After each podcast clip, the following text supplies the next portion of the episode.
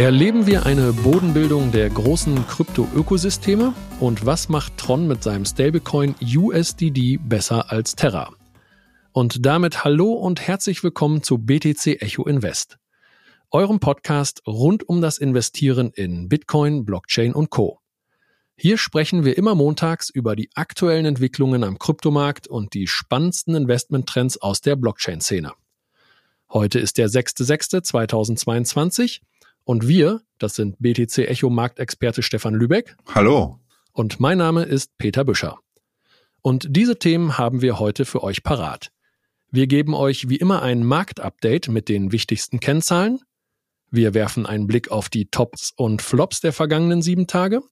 Wir gucken uns Tron mit seinem Stablecoin USDD an. Und unser Thema der Woche ist die Bodenbildung bei großen Krypto-Ökosystemen. Bevor es losgeht, noch unser Disclaimer. Bei diesem Podcast handelt es sich natürlich nicht um Anlageberatung, sondern lediglich um Beobachtungen am Markt. Ihr entscheidet selbst, ob und wenn ja, ihr in welche Projekte zu welchem Zeitpunkt investiert oder eben nicht. Macht vorher immer eine umfassende und ausgewogene eigene Recherche und Analyse. Kommen wir zum Marktupdate. Blicken wir zuerst auf den Gesamtmarkt. Die Marktkapitalisierung ist seit dem letzten Montag um gut zwei Prozent gesunken und zwar von 1,3 Billionen Tagesschlusskurs auf aktuell 1,27 Billionen. Bitcoin ist nur knapp um 1% auf 31.400 US-Dollar gefallen. Und da gibt es sogar einen kleinen Lichtblick. Nach neun roten Wochenkerzen, was bis dato der Negativrekord ist, ist endlich seit heute Nacht mal wieder eine grüne Wochenkerze am Start. Bitcoin hat also auf Wochenbasis positiv geschlossen. Die Bitcoin-Dominanz steigt auch munter weiter und notiert aktuell bei 47,03 Prozent. Stefan, wir hatten letzte Woche über die wichtige Chartmarke 30.700 US-Dollar gesprochen. Da gab es ja sogar einen bullischen Ausbruch, aber dann ging es auch schon wieder sehr schnell gen Süden. Wir hatten also einen kleinen Fake-out und dann ging es zurück in die Range. Woran lag das? Sollen da wieder einmal Kleinanleger aus dem Markt geschüttelt werden oder hast du eine andere Erklärung noch für uns parat? Ähm, dank dir, Peter. Ähm, zuerst mal Hallo, ihr Lieben. Äh, ja, gute Frage. 30.700. Wir alle waren dann mit dem Ausbruch zuerst, äh, ging ein kleiner Jubelschrei durch die Community und im Endeffekt am Tagesende kam dann, wie du schon sagtest, der Fake-Out, sprich der Fehlausbruch oben und dann ging es zurück in die Range und erstmal tendenziell wieder gen äh, Unterkante der Range. Ähm, einer der Gründe ist sicherlich daran zu finden, dass ähm, ja zum einen äh, primär Shorts liquidiert werden sollten, meiner Meinung nach, was man auch in den Liquidation Data dann auf CoinGlass gesehen hat. Und ähm, ein anderer Hauptgrund war eigentlich, dass der leider der klassische Markt äh, Bitcoin da wieder etwas reingefuchtelt hat, ein Stück weit. Äh, wir sahen zum Ende der letzten Woche wichtige Arbeitsmarktdaten in den USA, die tatsächlich sehr gut ausgefallen sind. Und wie das Paradoxon an der Börse manchmal so ist, wurden diese guten Daten in Häkchen abverkauft, dahingehend, dass die Angst äh, ja damit wieder einhergeht, dass die ähm, Notenbanken, insbesondere die Fed in Amerika, dann doch an ihrer ähm, Zinserhöhung festhalten wird, aufgrund da, dahingehend, dass der Arbeitsmarkt so stabil ist, ähm, gibt es weniger Gründe für die Fed zu sagen, okay, wir werden mit die Zinsan äh, Zinserhöhung ein Stück weit zurückfahren. Und das führt im Endeffekt dazu, dass dann ähm, der Nasdaq in Amerika zum Schluss am Freitag dann doch irgendwie rund zwei Prozent wieder im Minus ähm, stand und dadurch im Endeffekt eigentlich wirklich der ganz, ganze gesamte Markt wieder mit gen Süden gezogen wurde.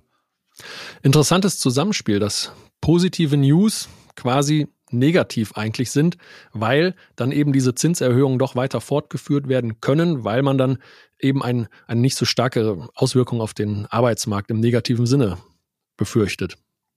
Richtig. Ähm, das war allerdings auch wieder die Erstreaktion. Ähm, dahingehend, wenn du auch sagst, wurden da die Kleinanleger eventuell rausgeschüttelt. Es ist nun mal immer so, dass wenn man stärkere Abverkäufe hatten, wie wir den von ähm, Bitcoin, sagen wir mal grob von 40.000 auf 25.000 ein paar zerquetschte hatten, ähm, tendiert der Markt dazu, ähm, danach immer erst, ja, ich nenne mal eine, eine Art Seitwärtsphase, eine Preisfindungsphase äh, irgendwie zu etablieren, ähm, die nicht selten davon äh, von Institutionellen genutzt wird, natürlich mit äh, der Angst und der Gier der Kleinanleger zu spielen. Und gerade wo natürlich jetzt viele auf diesen Ausbruch auf der Oberseite gesetzt hatten, der ja auch so intraday-mäßig wirklich gut aussah und auch volumengetrieben war, ähm, wurden die gleichen Anleger natürlich dann auf dem falschen Fuß erwischt, als es im Endeffekt dann der Fehlausbruch war und es wieder gen Süden ging. Und da kam dann direkt in Häkchen die Angst zurück.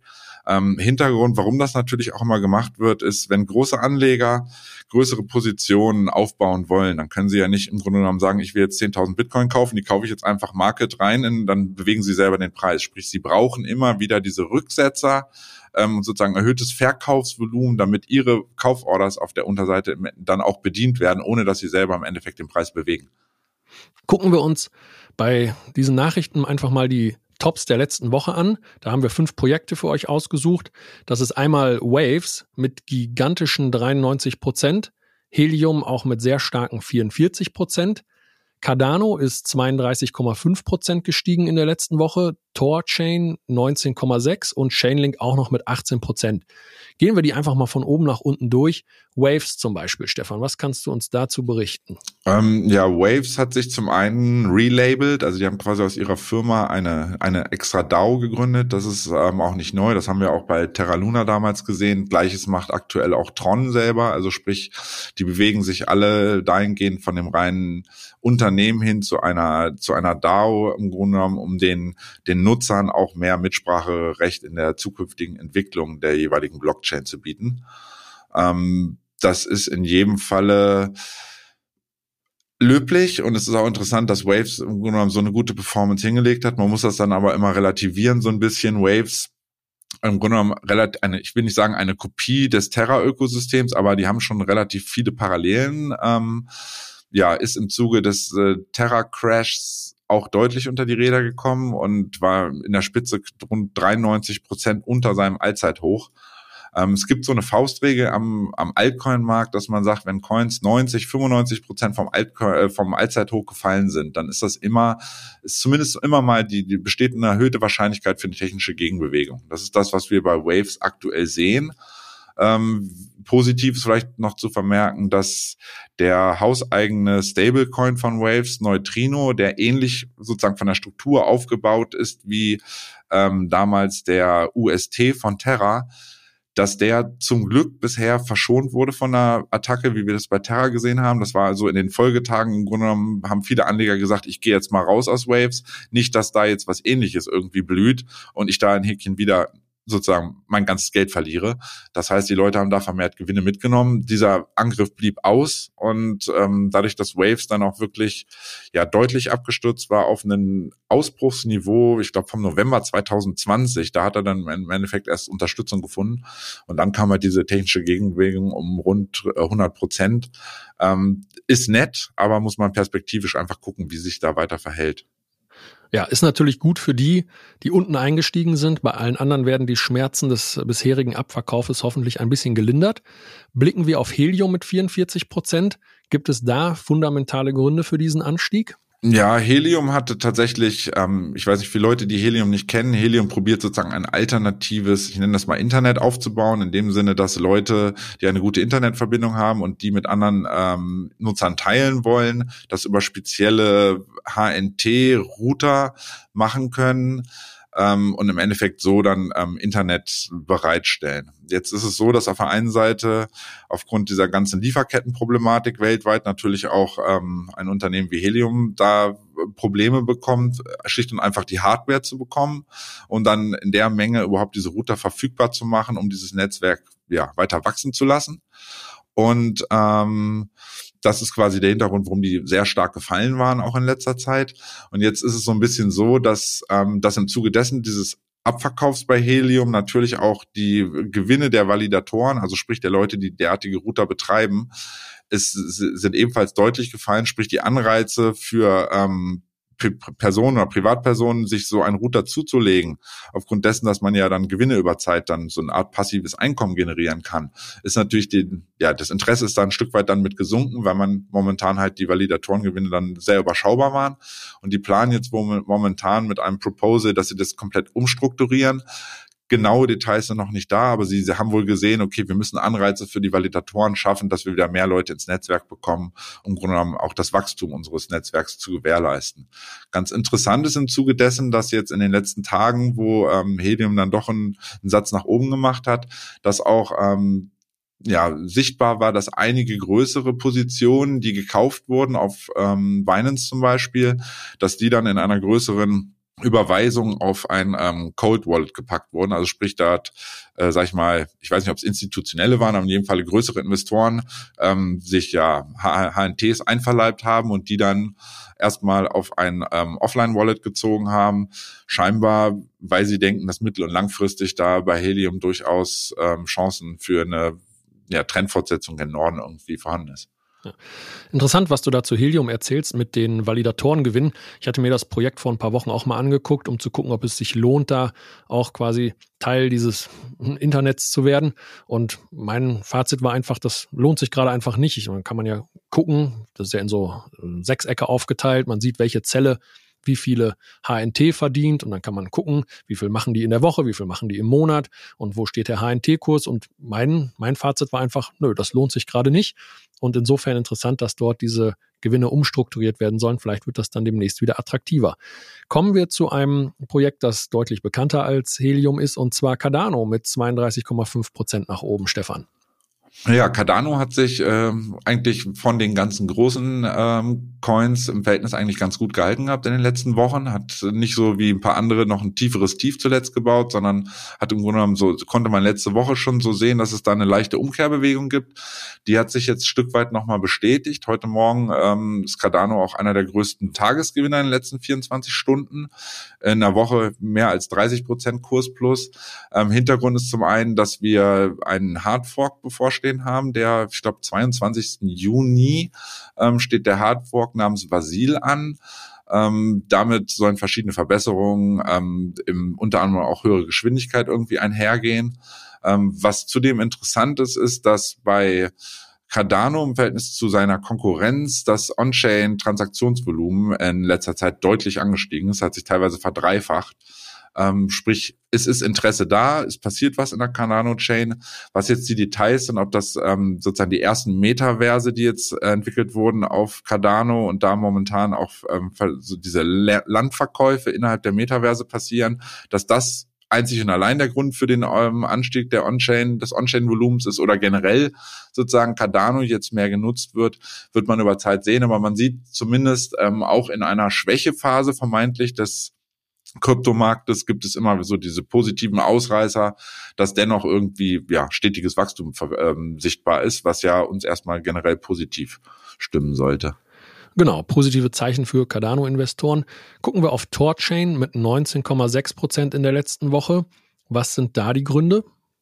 Ähm, ja, Torchain ist auch eins der eigentlich interessanten DeFi-Projekte. Äh, die hatten letztes Jahr auch mal einen Hack und dann waren sie stark abgestürzt. Dann haben sie viele Verbesserungen irgendwie Stück weit implementiert.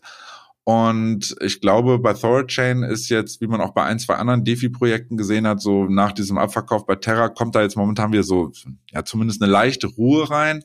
Und da unter anderem einer der großen Konkurrenten auf der Terra-Chain, das Anchor-Protokoll, ich will nicht sagen tot ist, das wird man dann perspektivisch sehen, aber doch stark darunter gelitten hat, dass äh, unter dem Terra-Crash und viele Leute halt ihr Geld, also wirklich Milliardenbeträge aus dem Anchor-Protokoll innerhalb weniger Tage abgezogen wurden denke ich einfach, dass ja Leute, die staken oder dieses, diesem Landing irgendwie, dem das, denen das zusagt, dass die im Grunde nach Alternativen gucken.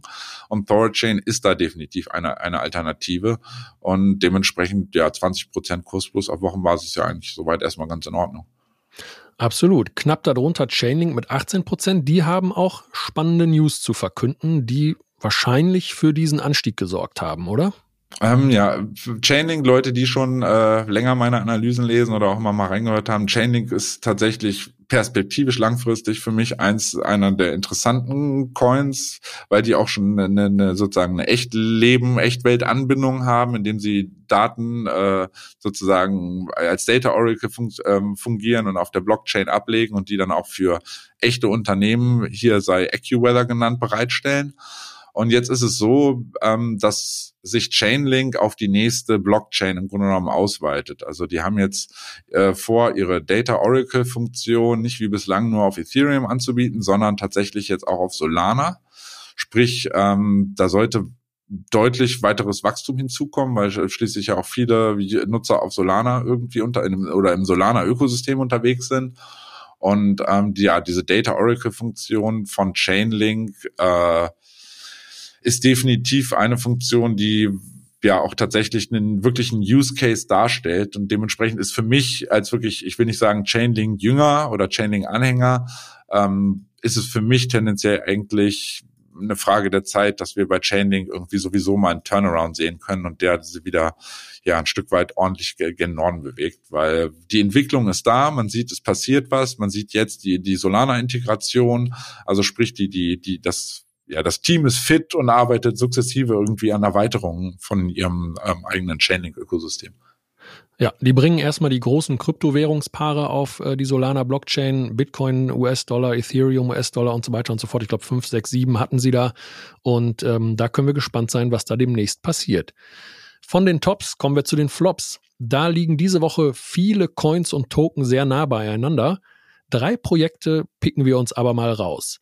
Und zwar ist da Elrond mit minus 10,6 Prozent, Solana hatten wir gerade angesprochen mit minus 3,6 Prozent und Steppen mit minus 3,5 Prozent.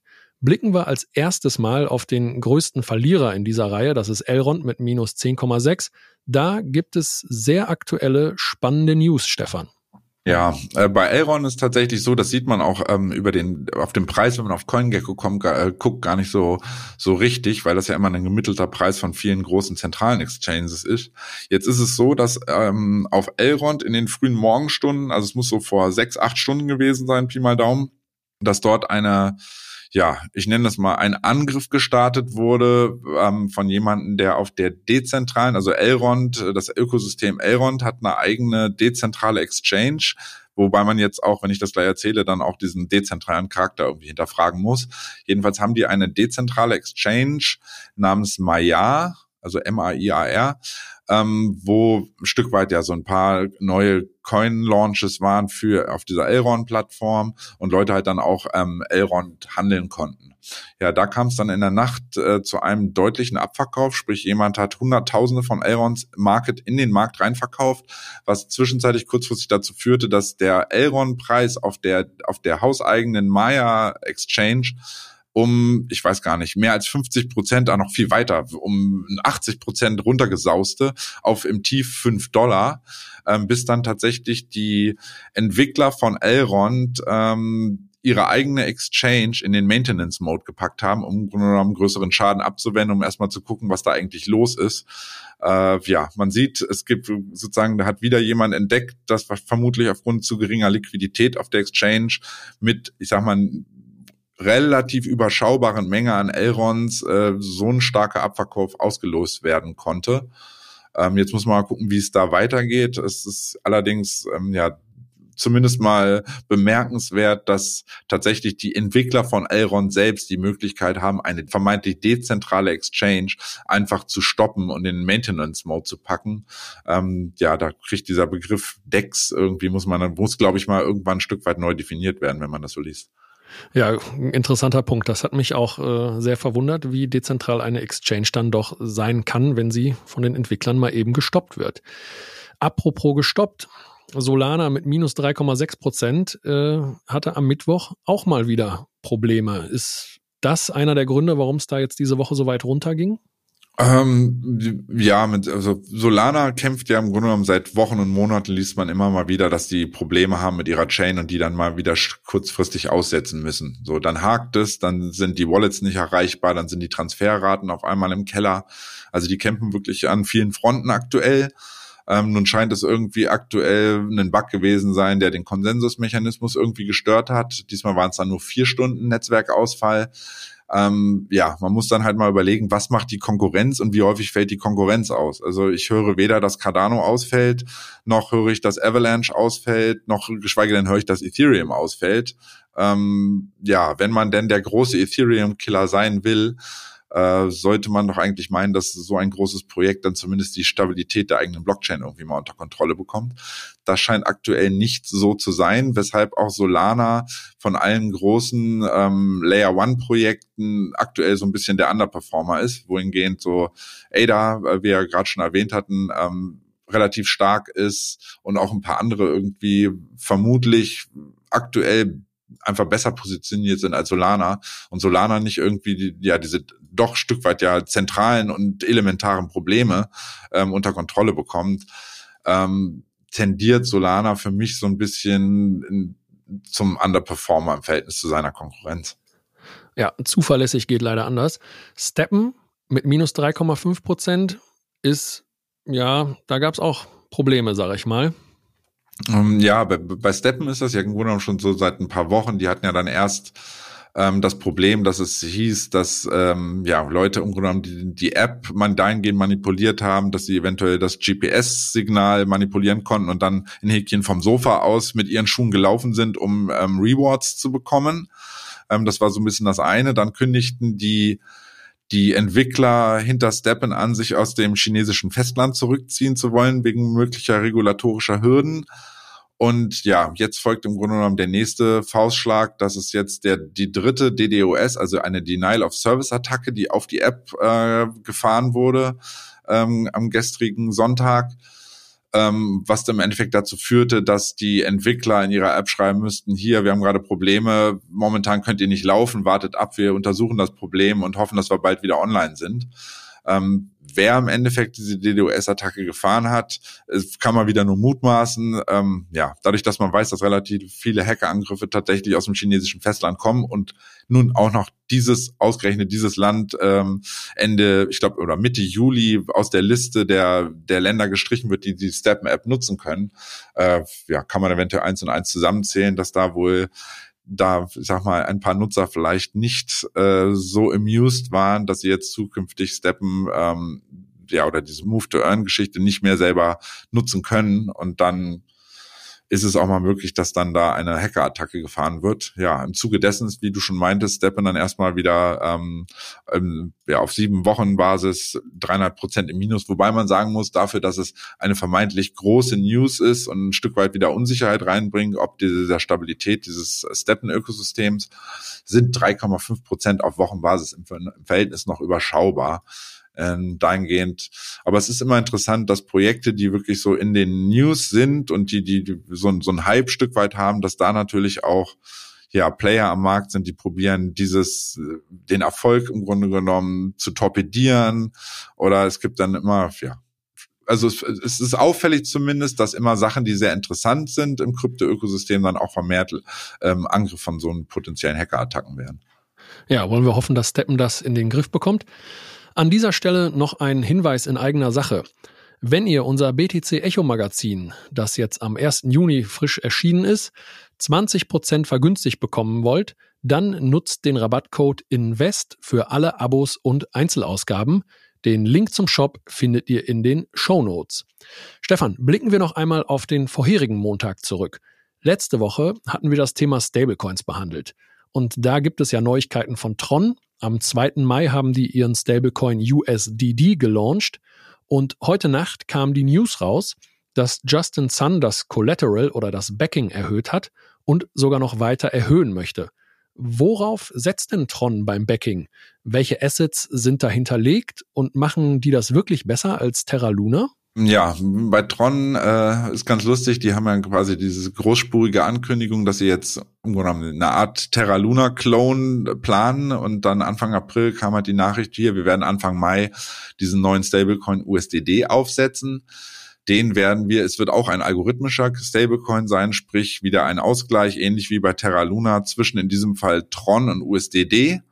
Ähm, und äh, ja, dann kam im Grunde genommen der Terra-Crash und man sah in, in der Woche danach, dass auf einmal ja sehr viele Leute, die bisher vermutlich äh, bei Terra im Terra-Ökosystem ihr Landing und Staking betrieben haben, tatsächlich dann relativ schnell auf die ähm, Tron-Blockchain gewechselt sind. Ähm, der Total Value Locked ist dann in, in den Folgewochen auch stark angestiegen. Also sprich, Leute sahen, das lohnt sich. Ähm, Teilgrund natürlich, USDD kann aktuell oder konnte letzte Woche noch mit einem APY von circa 30 Prozent, also einer Verzinsung auf ein Jahr gerechnet von ungefähr 30 Prozent glänzen.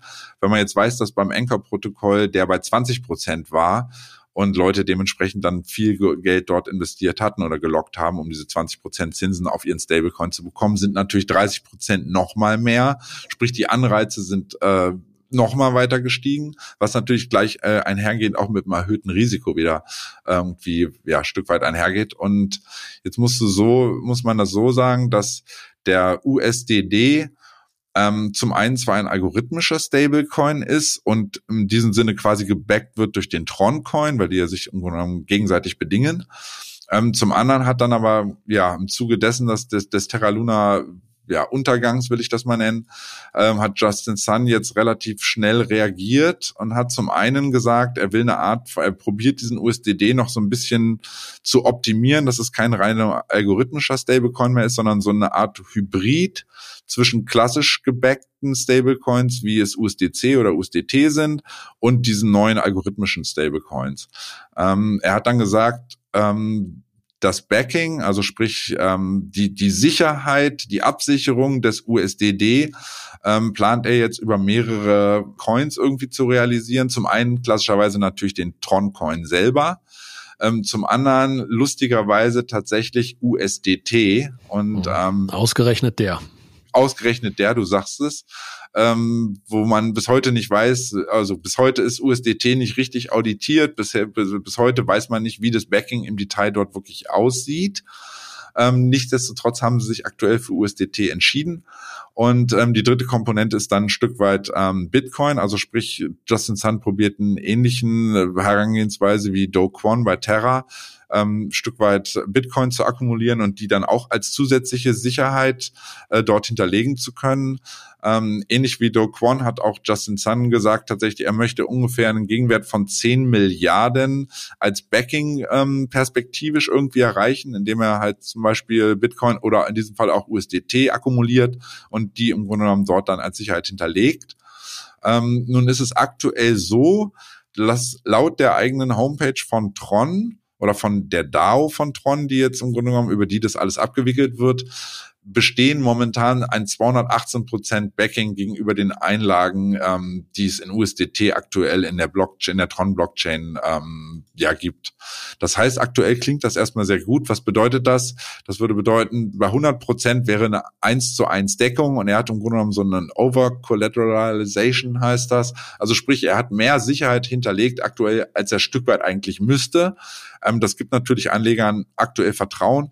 Man muss lediglich gucken, wenn natürlich ähm, immer mehr Leute sich äh, dazu entschließen, ähm, USDD zum Beispiel zu staken, um diese 30 Prozent ähm, aufs Jahr zu bekommen und der Total Value Lock dann stark ansteigt, muss man sehen, wie sich das mit dem prozentualen Backing verhält und ob Justin Sun beziehungsweise die Tron DAO im Hintergrund ja, im Grunde genommen die, die Kapazität oder auch die Finanzpower hat, wirklich dann mitzugehen, dass sie diese, dieses Backing im Grunde genommen sukzessive weiter anpassen können, dass wirklich ja die Sicherheit der Anleger da ist, dass wenn es in Häkchen zu einem Ausfall kommt oder Probleme bei USDT, so wie sie bei ähm, UST wir ja gesehen hatten, dass dann wirklich durch dieses starke Backing ein schnelles Repagging erreicht wird, so dass USDD im Grunde genommen nicht den, den das gleiche bevorsteht wie bei UST, dass wenn es einmal wirklich das sein Pegging, also seine Bindung an den US-Dollar verliert, die dann auch nie wieder zurückgewinnen kann und im Endeffekt dann ja der Domino-Effekt gen Süden entsteht.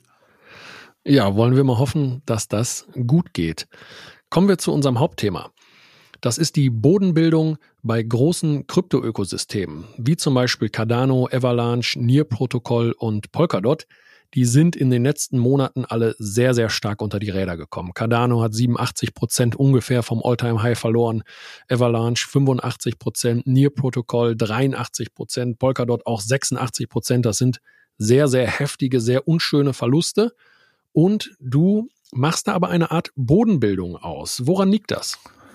Also generell ist erstmal, wie du schon sagst, das sind unglaublich starke Korrekturen. Also alles, was über 85 Prozent ist, ist, sind eindeutig deftige Korrekturen. Ähm, ja, zum einen mache ich das daran fest, dass ähm, ja die Geschichte ähm, bei Krypto zeigt, auch in die, die vergangenen Kryptowinter, wie wir sie unter anderem dann in 2018 und dann vor dem, dem Märztief im ähm, 2020 gesehen hatten, dass ähm, Altcoins, die 90, 95 Prozent im Wert gefallen sind von ihrem Allzeithoch, ähm, tendenziell dann erstmal einen Boden ausbilden, beziehungsweise erst zumindest mal eine Art technische Gegenbewegung irgendwie einsetzt. Ist natürlich auch logisch, ich nenne es jetzt mal Schnäppchenjäger, ähm, aber wenn man sich jetzt überlegt, dass ja faktisch seit dem Allzeithochs im November des Vorjahres sich technisch ja sozusagen erst also quasi etwas entwickelt hat in die richtige Richtung. Also sprich, wir sehen jetzt bei Cardano den Fork. Wir sehen bei Ethereum, dass da bald Ethereum 2.0 kommt. Wir sehen bei Polkadot die, die, die Cross-Chain, ähm, das Cross-Chain-Operabilität, die Erhöhung. Also wir, wir sehen im Grunde genommen, die Entwicklung und die Technologie geht in die richtige Richtung, nur der Preis ist diametral in die falsche Richtung gelaufen ja, dann kann man mal überlegen, wenn man vielleicht derartige Projekte interessant fand, noch vor sechs Monaten, die jetzt aber zu einem Discount von, sagen wir mal, 70, 80 Prozent unter dem damaligen Preis bekommt, sich aber von der, auf der technologischen Seite ähm, ja eher im Grunde genommen sich weiterentwickelt hat und verbessert hat, ähm, dann sind doch eigentlich nach derartigen Abverkäufen oder derartigen Kursreduktionen irgendwann dann ja auch mal erhöhte Wahrscheinlichkeit für eine Bodenbildung gegeben. Dann kommen die Schnäppchenjäger rein und dann kommt es auch mitunter Langfrei Langzeit, Langfristinvestoren, die sagen, ich glaube an dieses Ökosystem, ich sehe, da geht was in die richtige Richtung. Die Nutzerzahlen oder das On-Chain-Volume stimmt zum Beispiel, wie jetzt bei ähm, Cardano gerade gesehen. Ähm, das sind ja im Grunde genommen alles Faktoren, wo man sagen kann, ähm, ich kann jetzt meine Position eröffnen, weil ich kriege, ich kann aktuell Cardano ja 85 Prozent unter dem Preis kaufen, wo ich ihn noch vor was sieben Monaten hätte kaufen können. Und das sind, glaube ich, alles Faktoren, die ja zumindest mal die Wahrscheinlichkeit erhöhen, dass wir ähm, eine Art Bodenbildung gesehen haben könnten. Ähm, du meintest ja auch schon bei Bitcoin hatten wir jetzt neun rote Wochen. Jetzt haben wir die erste grüne Wochenkerze, sprich dort auch so eine zumindest mal Stabilisierung, Turnaround, soweit will ich noch nicht gehen, aber wir sehen zumindest mal, die 30.000 soll wieder verteidigt werden. Wir haben ja auch von der Nacht von gestern auf heute jetzt wirklich einen ja, vernünftigen Kurssprung von ungefähr fünf Prozent aktuell gesehen auf Tagesbasis bei Bitcoin. Sprich, da tut sich was. Ähm, lustig ist auch, dass das wieder im Zuge einer ja doch ähm, vorbörslich starken Kursbewegung bei den US-amerikanischen ähm, ähm, Indizes irgendwie einhergeht. Ähm, es ist leider so, dass in diesem Fall ist es positiv, dass wenn News im klassischen Markt kommen und auf breiter Fläche Technologietitel oder Technologieindizes ähm, in Amerika gekauft werden, dass dann auch Bitcoin aufgrund seiner oder der Kryptomarkt aufgrund seiner hohen Korrelation davon auch immer profitiert. Nun war es tatsächlich der Auslöser, dass ähm, Herr Biden gestern Abend vor die Kameras getreten ist und gesagt hat, sie überlegen jetzt bestimmte Strafzölle, die sie auf chinesische Produkte haben, ähm, gegebenenfalls wieder abzuschaffen. Sie machen das nicht, um den Chinesen entgegenzukommen, sondern weil sie sehen, ihre eigene Wirtschaft äh, droht eine mögliche Rezession und ähm, bestimmte Produkte in Amerika sind halt auch zusätzlich zur Inflation aufgrund der Strafzölle halt extrem teuer geworden und probieren im Grunde genommen da jetzt wieder Kaufanreize zu schaffen, dass sie sagen, hier, wir ziehen die Strafsteuer runter, ähm, ihr könnt bestimmte Produkte wieder einfacher und billiger aus China beziehen. Und das kam jetzt erstmal am klassischen Markt gut an, weil es nach ja, vielen negativen News, die wir die ganze Zeit hatten, ähm, Stück weit wieder so zumindest mal so ein bisschen Entspannung vielleicht äh, suggeriert. Und ähm, ja, wenn Produkte günstiger gekauft werden können, dann ist das tendenziell erstmal für die Börse dann auch erstmal wieder ein Grund, irgendwie Stück weit einzusteigen. Und ich glaube, das hat sich dann auch so ein bisschen in heute Nacht dann auch auf den äh, auf den Kryptomarkt übertragen. Ja, das ist natürlich in der Tat ein positiver Ausblick, wenn der Handelskrieg, nenne ich es mal, zwischen China und den USA ein bisschen weiter entschärft wird. Apropos Ausblick, wagen wir noch den Ausblick auf den Kryptomarkt. Stefan, wie schätzt du da die nächsten sieben Tage ein?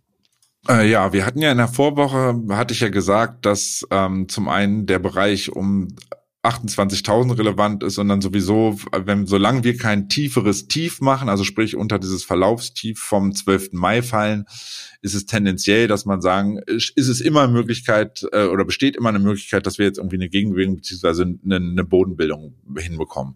Jetzt war, wie, wie du schon meintest, an dem äh, letzte Woche dieser dieser Fehlausbruch, den wir über diese 31.700 oder 31.400, wo wir einmal so drüber gelugt hatten und dann im Grunde genommen den Fehlausbruch hatten und dann wir nochmal runterkorrigierten bis ungefähr 29.000. Ja, in diesem Bereich fanden sich dann aber tatsächlich auch wieder Käufer, ähm, die ja Bitcoin jetzt dann am heutigen Tag mit einer schönen äh, grünen Kerze wieder in den Bereich langsam der Wochenhochs der Vorwoche irgendwie schicken. Und äh, was erstmal zu konstatieren bleibt, ist, wir haben höhere Tiefs. Also wir hatten das eine Verlaufstief, das markante vom 12. Mai bei 25.300. Dann hatten wir ein markantes Verlaufstief am 26. Mai bei ungefähr 28.000. Und jetzt ähm, haben wir ja das letzte Tief war dann im Grunde genommen vom Freitag dieser Bereich um 29.100, 29.200. Sprich, wir bilden höhere Tiefs aus. Jetzt müssen wir als Investoren eigentlich erstmal warten, dass wir auch ein höheres Hoch mal wieder ausbilden. Dieses wäre ausgebildet eigentlich in dem Bereich um 32.600, also etwas höher als das Wochenhoch der Vorwoche ähm, gehen wir dahin, dann haben wir im Grunde genommen so diese klassische Textbook-Analogie von der Chartanalyse mit höheren Hochs und höheren Tiefs. Sprich, wir haben so eine Art Trend, den wir jetzt gerade erstmal bauen.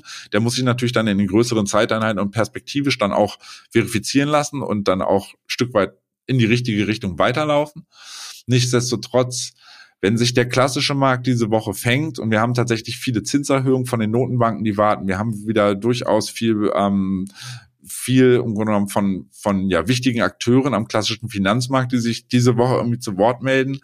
Wenn sich dieses positiv auf die klassischen Märkte auswirkt und dann Bitcoin ein Stück weit auch mitgenommen werden kann, ähm, halte ich weiterhin daran fest, dass wir auf der Oberseite definitiv den Bereich des Gap Closes, des quasi des Future Gap Closes dieser der CME Future Börse zwischen 34.500 und ähm, knapp 36.000 sehen können. Also das ist im Grunde genommen der Bereich für mich, wo ich sage, das ist ein Zielbereich, den ich jetzt eigentlich erstmal gerne sehen wollen würde. Natürlich unter der Prämisse, dass wir, wie gesagt, dieses höhere Hoch oder das bestehende aktuelle letzte Hoch bei 32.600 Pi mal Daumen auch auf Tagesbasis tatsächlich ähm, rausnehmen können, weil ähm, den vielleicht als letztes diesen Ausbruch, den du ansprachst, der dann zum vermeintlichen Fehlausbruch zumindest kurzfristig wurde, ähm, der wurde halt nicht auf Tagesbasis bestätigt. Also viel, viele Leute, sie gucken dann immer so in den Stundenchart oder fünf Minuten Chart und sagen, oh, jetzt ist hier aber ein Ausbruch, jetzt kann ich da aber reinkaufen, weil das ist ja ein höheres Hoch. Man will sowas immer in den größeren Zeiteinheiten bestätigt sehen. Also sprich, da, da gilt es dann auch mal wirklich auf den Fingern zu sitzen und zu warten, kriege ich eine Bestätigung tatsächlich dieses höheren Hochs und dieses Ausbruchs auch auf Tagesbasis. Und ist die nächste Kerze am Tag dann tatsächlich auch, bestätigt die diesen Ausbruch. Sprich, ich kriege dann wieder ein höheres Hoch und die ist dann ebenfalls grün. Das sind so eine Sachen, die man mitunter dann auch mal abwarten muss. Auch wenn man das auf Kosten von ein paar Prozent Performance sozusagen hat, dass man sonst vielleicht hätte eher einsteigen können.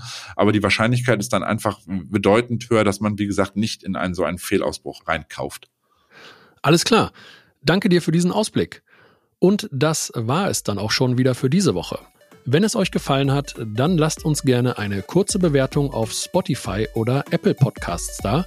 Damit helft ihr auch, die Themen Bitcoin, Blockchain und Co. in der Sichtbarkeit zu steigern. Ihr hört uns hier nächste Woche wieder. Bis dahin alles Gute. Eine schöne Woche euch, Lieben.